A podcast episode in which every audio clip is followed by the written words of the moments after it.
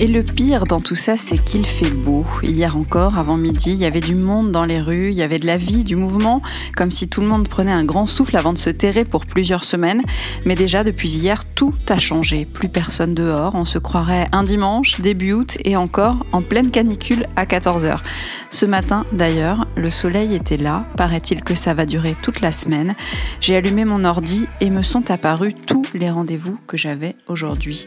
C'était comme s'ils apparaissaient d'un un autre temps, comme s'il y avait eu une gigantesque faille spatio-temporelle. Non, aujourd'hui, il n'y aura pas de cours de violon, il n'y aura pas de séance de basket, il n'y aura pas de déj en terrasse, en ville, de café au soleil, ni de gueulante en plein speed dans ma bagnole, ni de con dans le métro, ni de sortie au parc, mercredi oblige, ou à la Bibli. Aujourd'hui, il y aura rien et demain non plus. Alors comme ça, on pouvait tout arrêter en cinq minutes. Alors comme ça, c'était si simple de tout stopper là, en un claquement de doigts. Je crois qu'à ce stade, c'est ça qui m'étonne le plus, je dirais même qui me sidère le plus.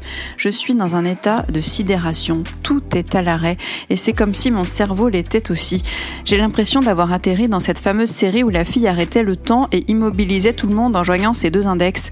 Genre, on peut faire pouce et ça s'arrête comme ça On pouvait faire ça mais pourquoi vous ne l'aviez pas dit plus tôt qu'on pouvait faire ça, qu'on pouvait faire pouce? Mais si on pouvait faire ça alors, pourquoi on ne l'a pas fait pour la planète? Pourquoi on se ruine en psy pour gérer notre stress? Pourquoi on dépense une blinde en manuel de méditation? Pourquoi on s'acharne tous à apprendre à lâcher prise?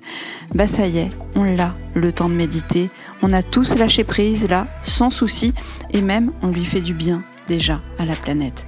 Cette vie enfermée, je l'aime pas. Cette vie sans les autres, je l'aime pas. Cette vie sans liberté, sans soleil, sans grands espaces, je l'aime pas.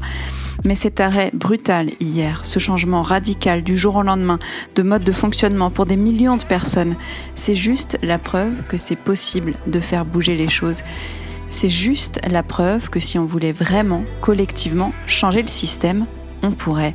À tous ceux qui pensent que l'ordre des choses est ainsi fait, qu'on n'y peut rien, que c'est pas la peine de chercher à faire bouger les lignes, ben voilà, on les a faites bouger, les lignes, ensemble, pour la bonne cause.